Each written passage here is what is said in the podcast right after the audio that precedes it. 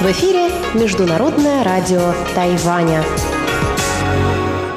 Здравствуйте, дорогие радиослушатели! В эфире Международное радио Тайваня и вас из тайбэйской студии приветствует ведущая Анна Бабкова.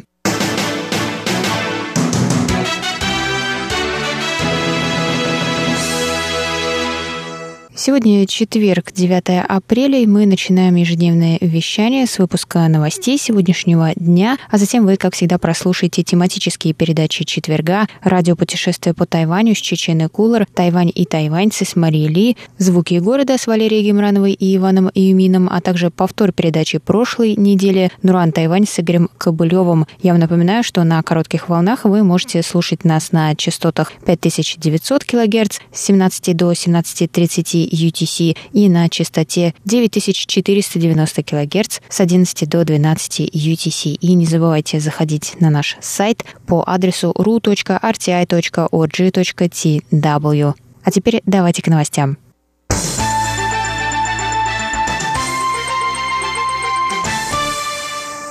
Генеральный директор Всемирной организации здравоохранения Тедрос Аденом Гибрейсус заявил 8 апреля на официальной пресс-конференции в Женеве, что лично подвергся расистским нападкам со стороны Тайваня. Министерство иностранных дел Китайской Республики выразило решительный протест этому заявлению и потребовало извинений, отвечая на вопрос репортера CNN о влиянии критики в адрес главы ВОЗ со стороны политических лидеров разных стран на его работу, Тедрос ответил, что для него важно спасать человеческие жизни, и он не обращает внимания на личные оскорбления. Затем он сказал, что более трех месяцев подвергается расово мотивированным нападкам со стороны тайваньских пользователей Твиттера и более не намерен это терпеть. Он добавил, что тайваньский МИД не осудил эти атаки, а присоединился к ним. МИД Тайваня опроверг эти обвинения в своем твиттере, написав Тедрос сказал, что не стоит использовать коронавирус в политической игре,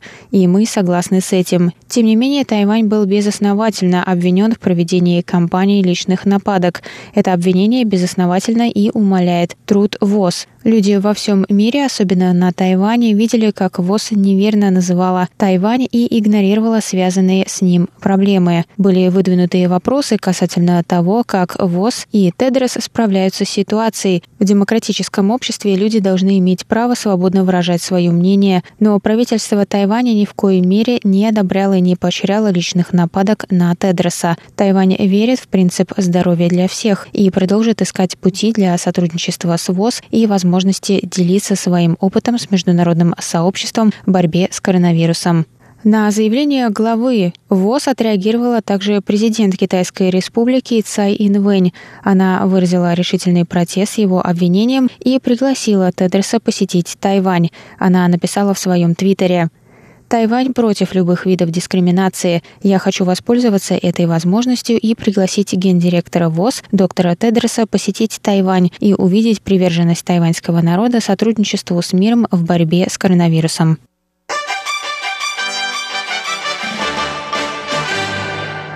Центральный противоэпидемический командный пункт сообщил 9 апреля об одном новом случае местного заражения коронавирусной инфекцией.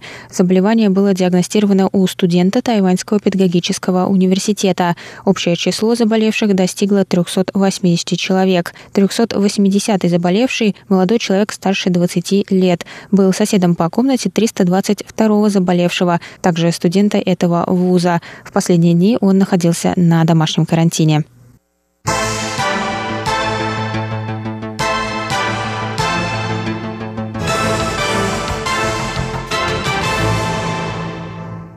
Госсекретарь США Майк Помпео поблагодарил Тайвань за пожертвование двух миллионов медицинских масок США и высоко оценил усилия Тайваня в борьбе с пандемией коронавируса. Он написал в своем твиттере 8 апреля – в эти сложные времена настоящие друзья держатся вместе. США благодарны Тайваню за пожертвование двух миллионов медицинских масок в поддержку наших работников здравоохранения на первой линии. Ваша открытость и щедрость в борьбе с коронавирусом – пример для всего мира. Министр иностранных дел Китайской Республики Джозеф У ответил Помпео в Твиттере – Тайвань рад оказать поддержку работникам первой линии США.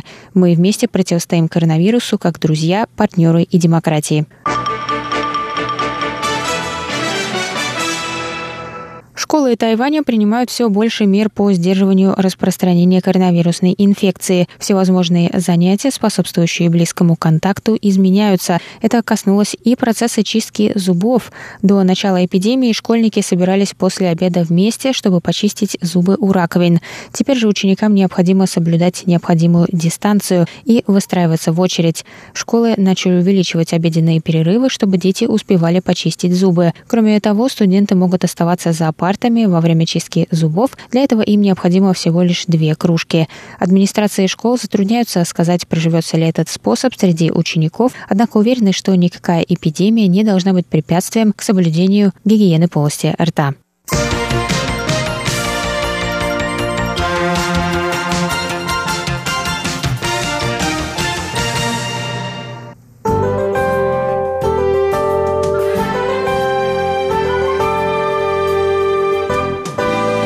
Сейчас прогноз погоды. Сегодня в Тайбэе было до 24 градусов тепла и ясно.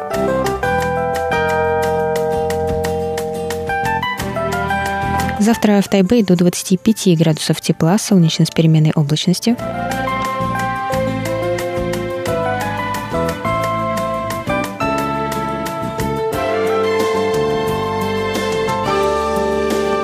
Тайджуне завтра до 27 градусов тепла и ясно.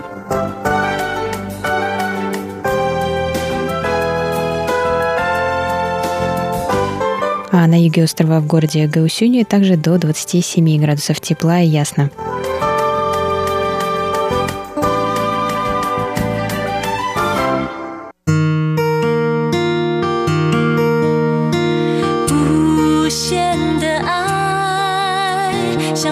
世界穿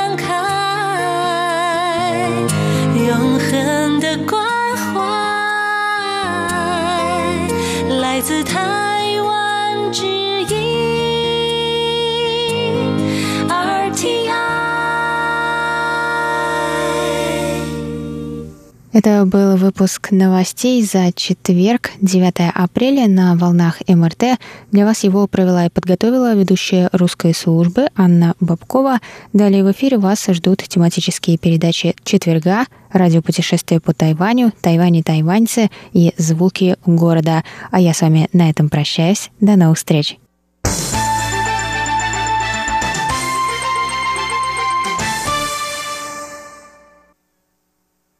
なるわなるわのイオインイオインハイヤンな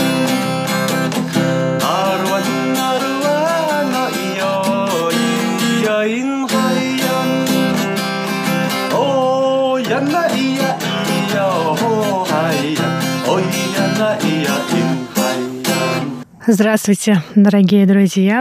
Вы слушаете Международное радио Тайваня, в студии у микрофона Чечена Кулар.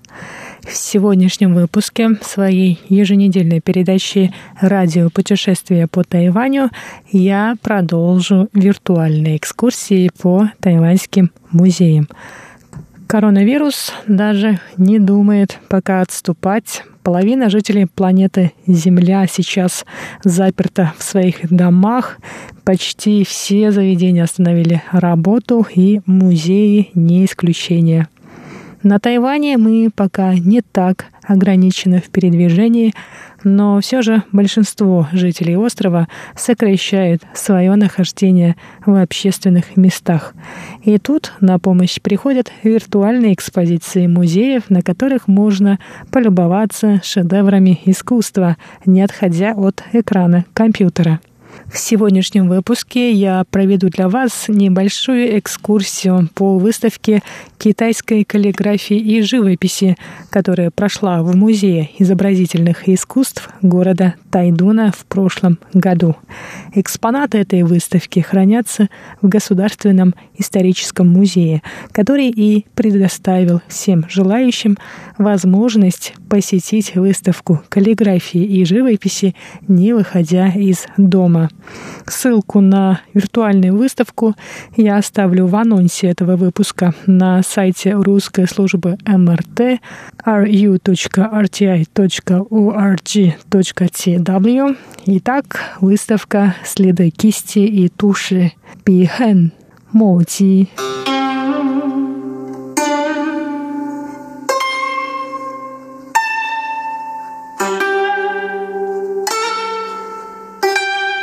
Перед тем, как я расскажу вам о самой выставке, нам необходимо провести небольшой экскурс в историю каллиграфии и живописи на Тайване и вообще в китайской культуре. Искусство создает культурные ценности народа, формируя его сознание. Китайская каллиграфия и живопись зародились в том виде, в каком мы их знаем, еще в глубокой древности. На нее оказали влияние окружающая природа, которую художники воспринимали каждый по-своему. В разных концах Китая появлялись школы и течения каллиграфии и живописи, которые воплощали на полотнах свое особенное видение гор и рек, свои эстетические представления. К примеру, в Суджоу во времена правления династии Мин появилась школа живописи У. В Янчжоу течение, получившее название «Восьми чудаков из Янчжоу». На Тайване своя неповторимая природа, и это, естественно, стало причиной формирования собственной школы каллиграфии и живописи. В 1687 году на Тайване была введена экзаменационная система КДИ, благодаря которой на острове были открыты учебные заведения. Образованные мужи тех времен, помимо знаний пяти канонов Утинг и четырех книжия Сэйшу должны были постичь азы каллиграфии и традиционной живописи. Историческое развитие каллиграфии и живописи на Тайване можно разделить на три основных этапа. Время правления династии Цин, японская колонизация и эвакуация на Тайвань правительства Гоминдан. Во времена цинского правления каллиграфия и живопись, зародившиеся на материке, попали на остров, где благодаря особенностям местной природы они получили собственное развитие.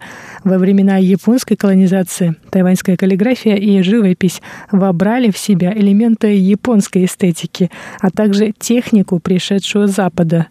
В 50-е годы прошлого столетия, после того, как на остров перебрались гаминдановцы, развитие тайваньской классического искусства было ненадолго заморожено из-за политической нестабильности. Однако десятилетия спустя, в 60-е годы, при поддержке правительства Гаминдана, которое поставило своей целью возрождение традиционной китайской культуры на острове, каллиграфия и живопись ожили вновь. Пик развития традиционной каллиграфии и живописи на Тайване пришелся на 80-е годы, когда тайваньская экономика росла небывалыми темпами. В это же время, по мере открытия Тайваня миру и другим культурам, тайваньское традиционное искусство приобрело новые черты.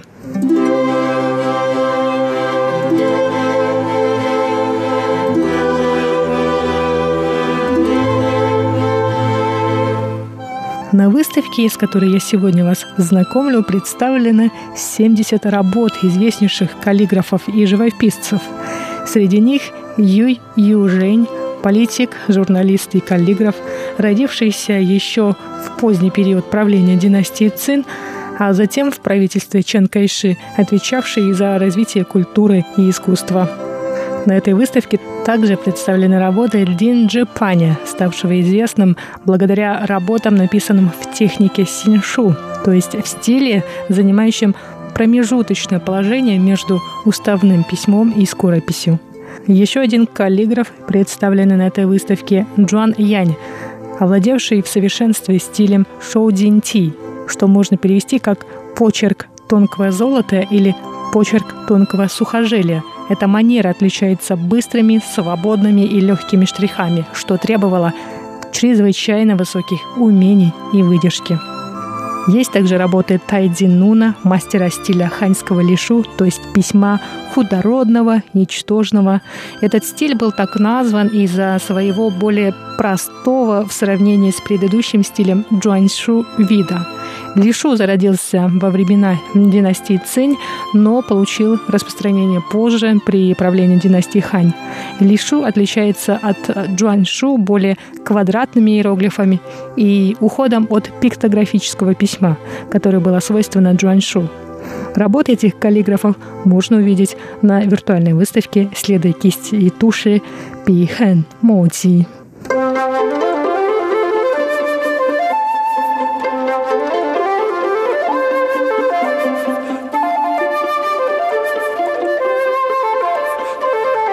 Пространство этой выставки разбито на две части, на два зала.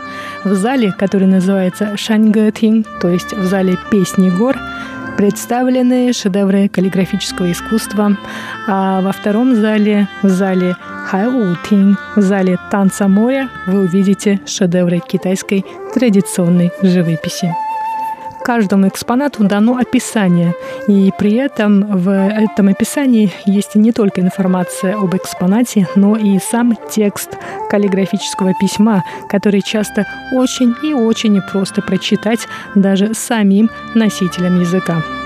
Помимо того, что текст на этих каллиграфических картинах написан на литературном китайском языке, древнекитайском вэнь-ян-вэнь, который современному человеку без подготовки не прочитать, иероглифы на них бывают также непросто разобрать, особенно если они написаны в технике цаошу, то есть скорописи, когда каллиграф одним движением, не отрывая кисть от полотна, пишет целый иероглиф.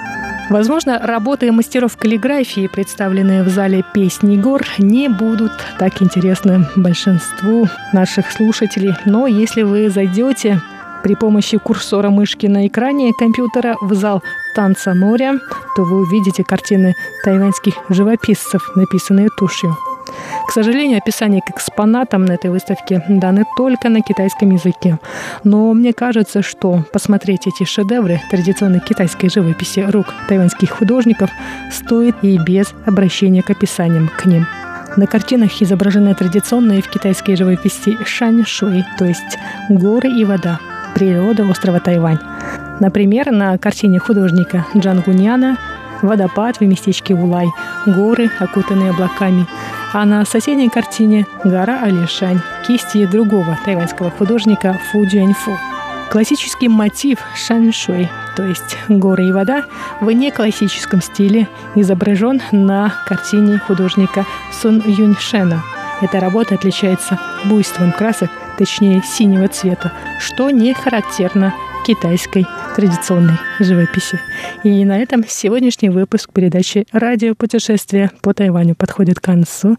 Виртуальные экскурсии по тайваньским музеям мы продолжим на следующей неделе. С вами была Чечена Кулар. Оставайтесь на волнах МРТ. Тайвань и тайваньцы. В эфире передача «Тайвань тайваньцы» у микрофона Мария Ли. Продолжаем наши коронавирусные хроники. На сегодняшний день во всем мире миллион четыреста восемьдесят четыре тысячи восемьсот одиннадцать больных, восемьдесят восемь тысяч пятьсот тридцать восемь человек умерли. В первой тройке по числу заболевших США, Испания и Италия, а по числу жертв Италия, Испания и Франция. Между тем, как ни странно, на Тайване все еще продолжается относительно нормальная жизнь, что не может не вселять панику. Ну, то есть во всем мире творится кошмар, карантин, изоляция, а на острове какое-то затишье, не иначе, как перед бурей. По данным на 9 апреля на Тайване 380 заболевших, пятеро скончалось. 67 уже поправились и вышли из-под карантина. В последние дни число новых случаев не достигало не то чтобы 10, а даже и 5. А сегодня и вовсе всего один случай. И это благодаря оказавшимся очень эффективными мерам властей по отслеживанию всех прибывающих из-за рубежа пассажиров, которые направляются прямиком под строгий двухнедельный карантин и изоляцию. Именно из их числа и набирается подавляющее большинство новых случаев. Конечно, такая передышка еще может обернуться большой бедой. Видимо, решив, что чаша сия Тайвань миновала, народ расслабился и на минувшие длинные выходные пустился во все тяжкие. Как это, впрочем, происходит сейчас, видимо, во всем мире. На праздники, продолжавшиеся с четверга по воскресенье, во многих туристических местах Тайваня наблюдались большие толпы людей. Никакой социальной дистанции и хорошо еще, если в масках, а многие и без. Воздух же. В связи с этим на одной из своих дежурных пресс-конференций великий наш человек, министр здравоохранения Чень Шиджун, призвал всех вернуться к состоянию боевой готовности к эпидемии и ожидать в скором времени роста числа уже местных, а не завезенных случаев заболевания коронавирусной инфекцией. В воскресенье все жители острова получили на свои телефоны правительственное оповещение, призвавшее воздерживаться от посещения определенных туристических мест, куда, собственно, эти толпы народа и отправились. Всего таких мест насчитали 11. В их числе южный курорт Кэндин, национальный парк Алишань и другие очень популярные среди местных туристов достопримечательности. Ранее на прошлой неделе правительство призвало жителей придерживаться придерживаться правил социальной дистанции и носить маски в общественном транспорте и общественных местах. И что бы вы думали, это предупреждение многих возмутило. Особенно, конечно, тех, кто зарабатывает на туристах. Министру здравоохранения, этому святому человеку, пришлось извиняться перед владельцами магазинов и ресторанов, расположенных в тех самых 11 туристических местах. Впрочем, на своем он все равно настоял, подчеркнув, что предупреждение – это необходимая мера в рамках усилий правительства по обузданию распространения распространения вируса. Ставки сейчас слишком высоки, и каждая оплошность может стать роковой. Между тем и наша радиостанция, и Университет китайской культуры, в котором я преподаю, очень серьезно отнеслись к этому предупреждению и опросили всех своих сотрудников, не посещали ли они эти 11 мест и других людных мест во время праздников. А если посещали, то им предписано в ближайшие две недели работать из дома. Впрочем, у нас на радио уже давно ввели некие полукарантинные полумеры. Нам велели поддерживать ротацию, при которой в одном офисе могут находиться не более двух человек. И мы уже рассказывали вам, что в случае нашего карантина и самоизоляции мы все будем из дома поддерживать работу сайта и социальных сетей, а в радиоэфире будут звучать повторы прежних программ. Мы постарались подготовить для вас интересные подборки на каждый из дней недели. Точно такие же меры принимались во время прежней коронавирусной чумы, эпидемии атипичной пневмонии SARS в 2003 году. Тогда мы тоже готовили спецвирусную программу. Но тогда, к счастью, все обошлось. Даст Бог, обойдется и сейчас.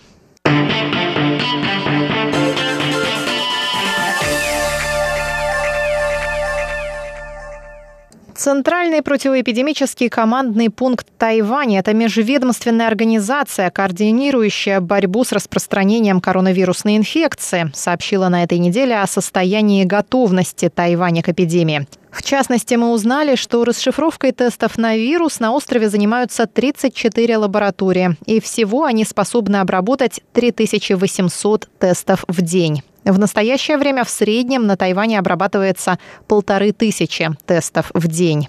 163 больницы по всему Тайваню могут проводить тесты на ковид. 143 больницы могут принимать у себя пациентов с легкими симптомами. 52 больницы лечить пациентов с тяжелыми симптомами, рассказал замминистра.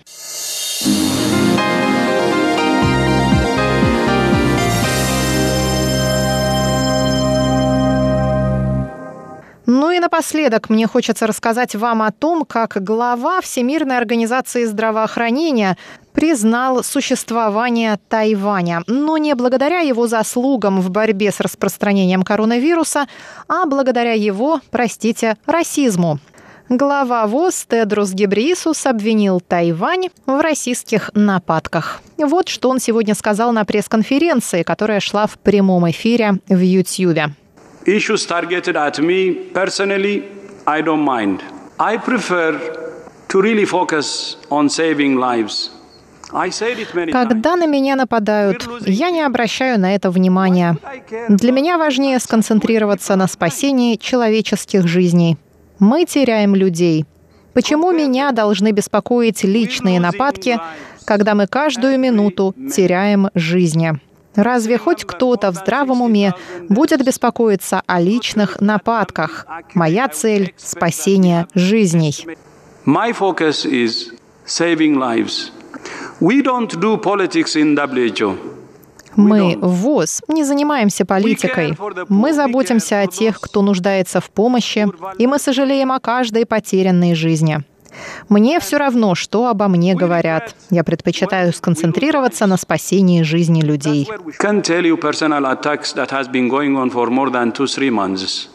Между тем, нападки на меня продолжаются уже 2-3 месяца.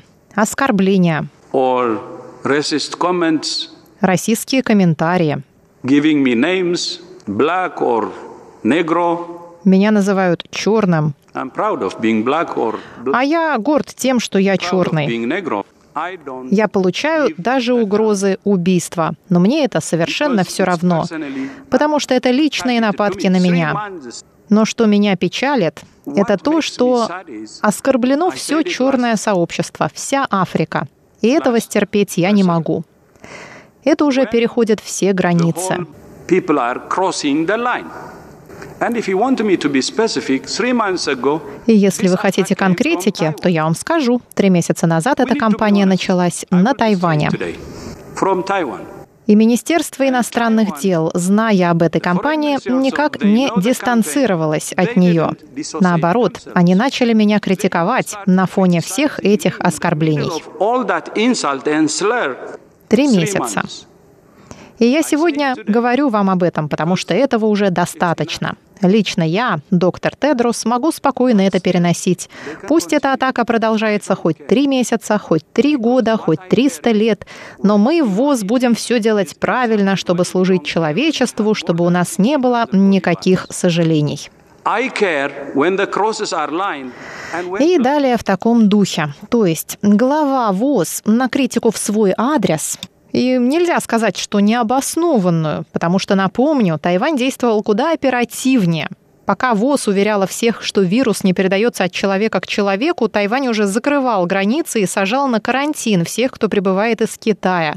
Тайвань стучался в ВОЗ не только за тем, чтобы самому добыть информацию о вирусе, но и чтобы поделиться своим успешным опытом с другими странами, в которых сейчас творится страшное. Но нет. Тайвань мало того, что не существует, он еще и расист. Несуществующий расист, которому не место в ВОЗ, несмотря на его возможности и желание помогать другим странам бороться с эпидемией. Браво! Всемирная организация здравоохранения. Подробнее мы обсудим эту тему во время нашего воскресного шоу. А рубрика «Тайвань и тайваньцы» на этом подошла к концу. С вами была Мария Ли.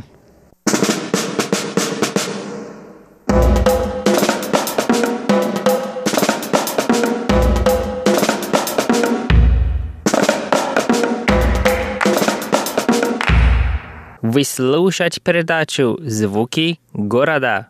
И у микрофона ваши ведущие Иван Юмин и Валерия Гимранова. Дорогие друзья, сегодня мы продолжаем наше путешествие по району Симпейто. Присоединяйтесь с нами.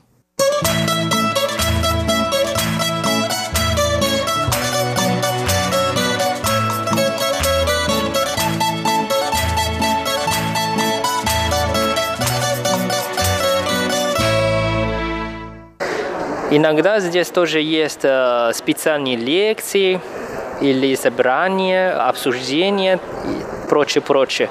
Но просто из-за вируса все уже отменили. Ну, это понятно. Хорошо, хотя бы не закрыли э, сам музей, поэтому мы сейчас можем с тобой походить и исследовать его. Ну как тебе пейзаж? Ты видела из балкона там? Ваня, это просто, это моя мечта. Это моя мечта иметь такой огромный зал, в котором будут татами, и потом из окон просто здесь открытый. Нужно объяснить, что здесь нет стекол совершенно, нет окон. А, и здесь такой, грубо говоря, зал, переходящий в балкон.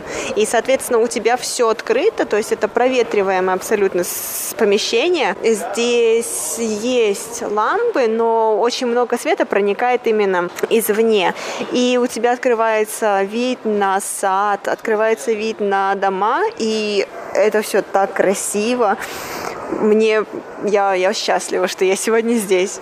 И надо подчеркнуть, что они э, сохранились именно вот этот интерьер, э, как традиционный японский стиль в доме. Вот эти колонны все деревянные, а окна, ну, конечно, по традиционно, конечно, там это бумажные, но здесь сделали уже как стекло, но все-таки э, э, смысл существует, то есть ты э, придешь и сразу чувствуешь, что это правда японская атмосфера и правда как будто ты попал в историю. Да, ну что, пойдем дальше, посмотрим, что у нас здесь еще есть исторического. Да, пойдем.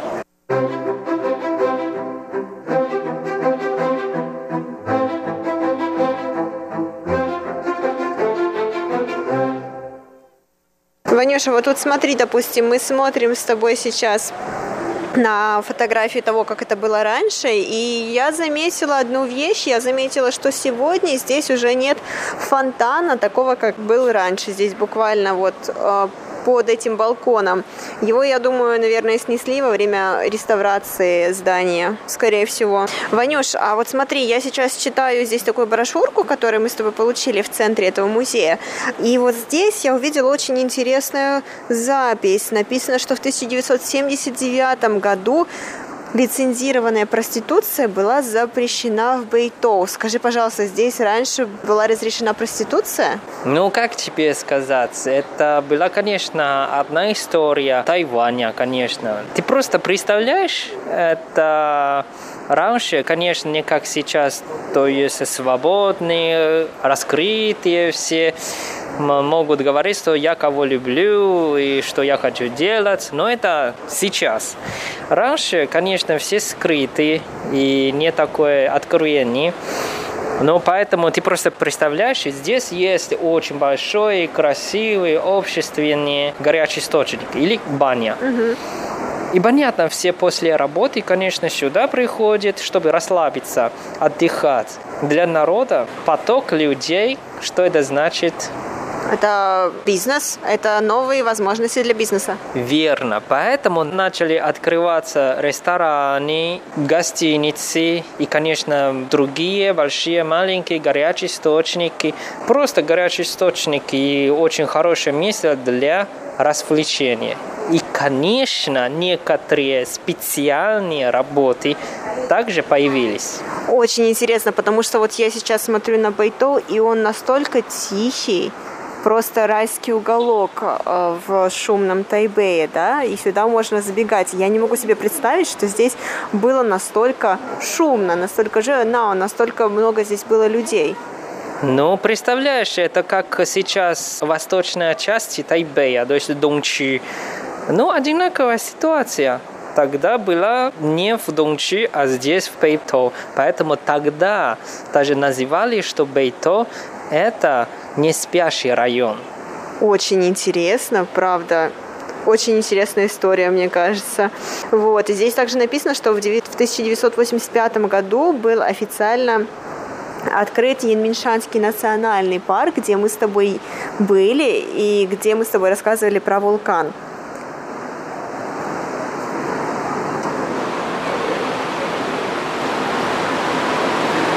Ванюш, а вот мы говорим, да, что это горячие источники были созданы еще во времена управления Японией Тайванем.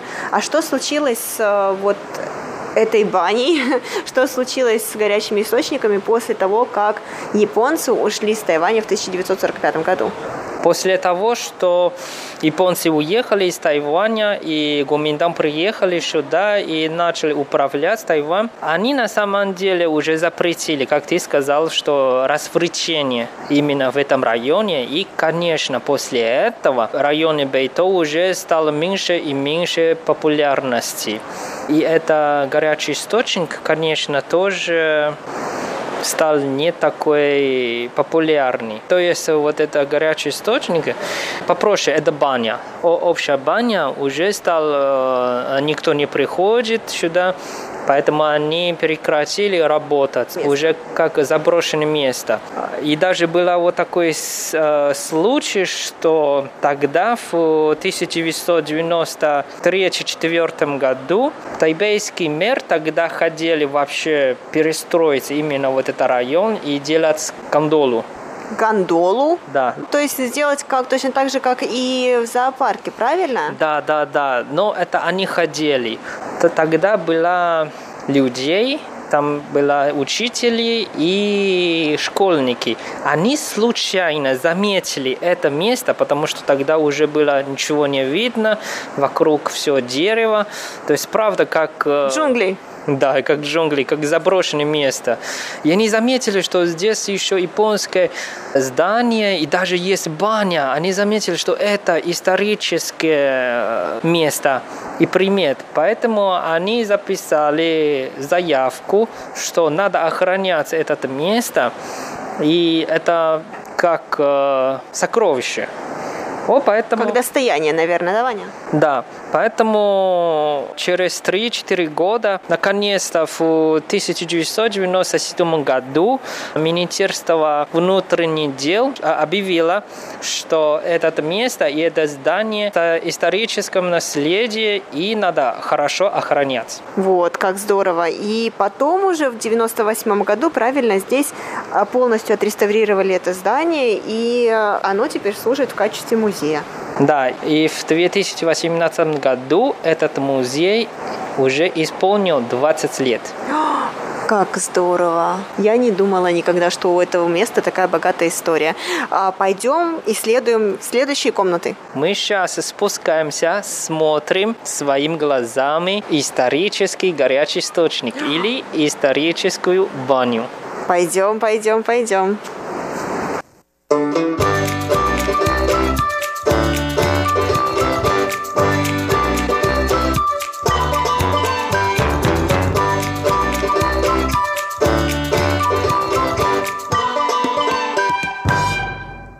Лера, представляешь, сейчас мы ходим, да, гуляем, и как раз почти сто лет назад люди также ходили, и именно такое направление.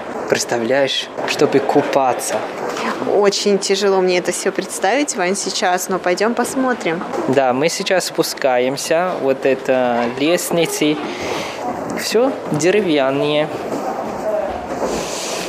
Ой, такое ощущение, как будто я через столетие назад вернулся. Да, сквозь, сквозь э, это time machine. С помощью машины времени оказался на вот, назад. Мы уже пришли маленькую баню.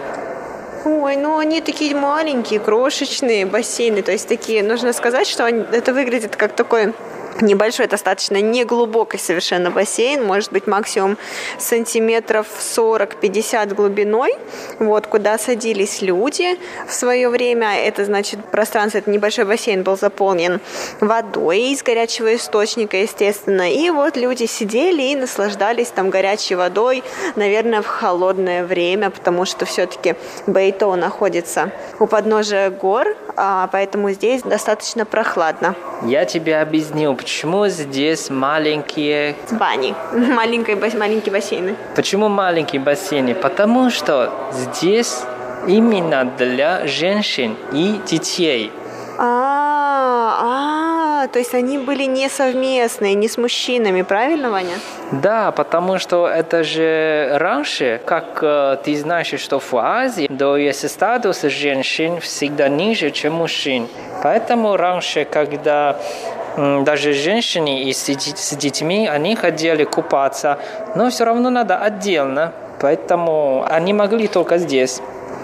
А потом в другой зал ты увидишь огромный большой бассейн. Для мужчин, наверное, да? Да. Вот оно, равноправие. Угу, угу. Ой, Ванюш, здесь даже есть спичечные коробки. Я сто лет уже не видела спичечные коробки. И вот здесь на спичечных коробках написано New Life Villa, э, вилла новой жизни. А потом отель Личун. А что же здесь еще есть интересно? Ну, как я еще тебе сказал, что раньше бетон называли не спящий район или не спящий город. А здесь тоже а, открылись очень много а, гостиниц или а, горячие источники. И это спички, это как реклама. Интересно, да? Кстати, вот, вот говоря о проституции, вот здесь есть спичечный коробок как э, с рекламой Личун отеля, и вот на этом спичечном коробке изображена женщина, и женщина изображена голая, Ваня. Я думаю, это было настолько на тот момент, в те времена, откровенное, наверное, что я даже не знаю, как эти спичечные коробки существовали тогда. Это история, история. Как, как вот. здорово, мне вот очень здесь. нравится. Что ты видела? А, я, я вижу, как здесь показано, как женщины мыли себя тогда. Вот показано, что они мыли себя, потом они ополаскивали себя, потом они принимали ванну вот в этих мини-бассейнах, потом они снова принимали душ, и потом они пили воду. Да, это на самом деле научить, как правильно принимать горячий источник. Первый шаг, конечно, надо хорошо помыть свое тело. Во-вторых, вот эти пени надо смыть, и дальше можно уже купаться в горячем источнике. Да, это чтобы не принести никакую грязь с собой на теле или под в общественное место. Да, и после купания, конечно, надо еще раз принимать душ. И последнее, это надо пить воду. Да, для того, чтобы пучон шуй... Лян, шуй фэн, то есть для того, чтобы восполнить э, содержание воды в теле. Ой, как здорово. Значит, здесь есть халат. Кстати, Ваня, я должна сказать, что это подобие кимоно, я, наверное, думаю, да, как в Японии. Допустим, нам, по крайней мере, выдавали такой точно халат в Японии, в отеле, где а, был горячий источник, где был свой горячий источник. Это так классно. Вот, полотенце. Здесь есть также такая деревянная я не знаю, как деревянный тазик небольшой для того, чтобы брать с собой и набирать туда воду. Потом есть деревянный ковш, деревянная щетка для того, чтобы мыть, свою, свое, мыть свое тело. Да, верно.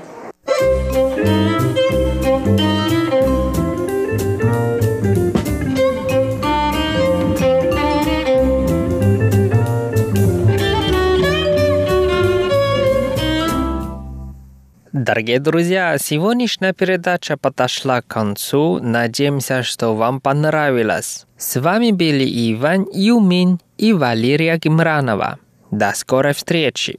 Пока-пока.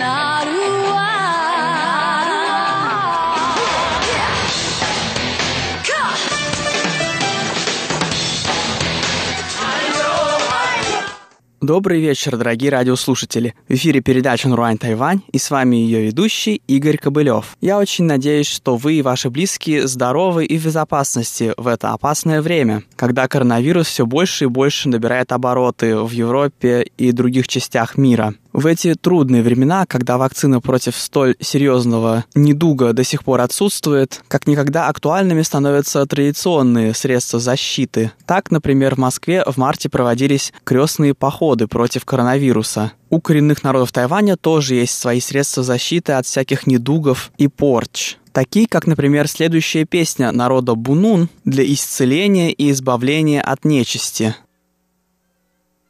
Ай, Lepas ada kaimen ha cis uni tu, apa menisma min dapat ada nis ain tataban intus hanito a minu cicing kulina hai. Lepas pakai hai nama kau suka sa cis ang. lepas pada hai nakit ngapai menung siwa.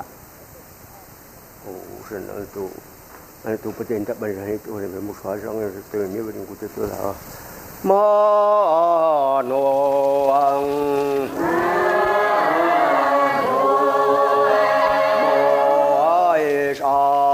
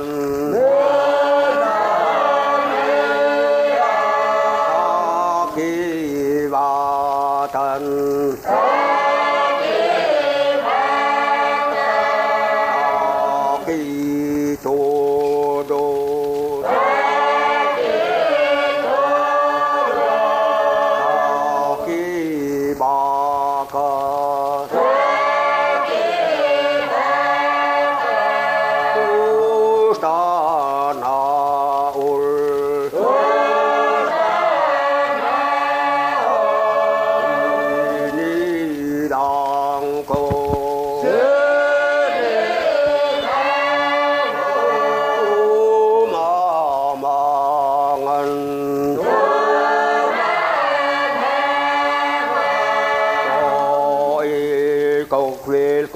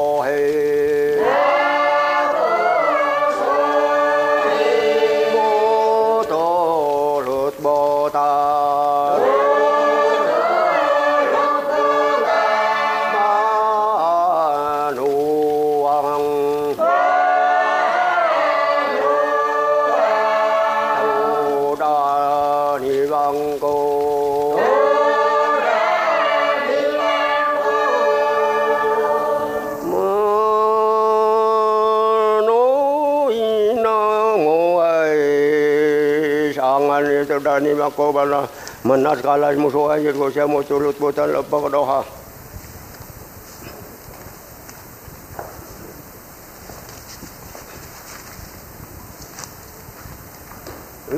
Ish dohoj mo si sha mo pa so hasu ni ko te tu le sha kali pe ni mi so hasu ni ko sha ta lo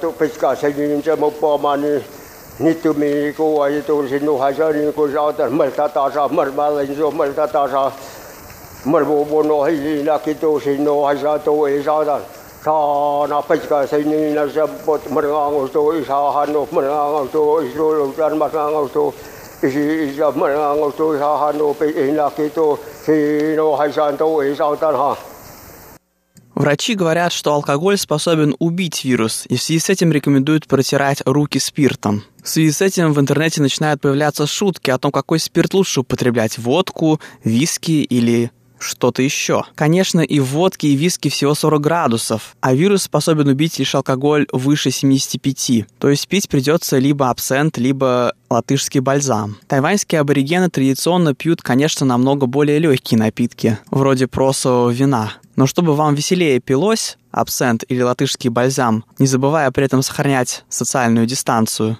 я предлагаю вашему вниманию выпивательную песню народа Бунун.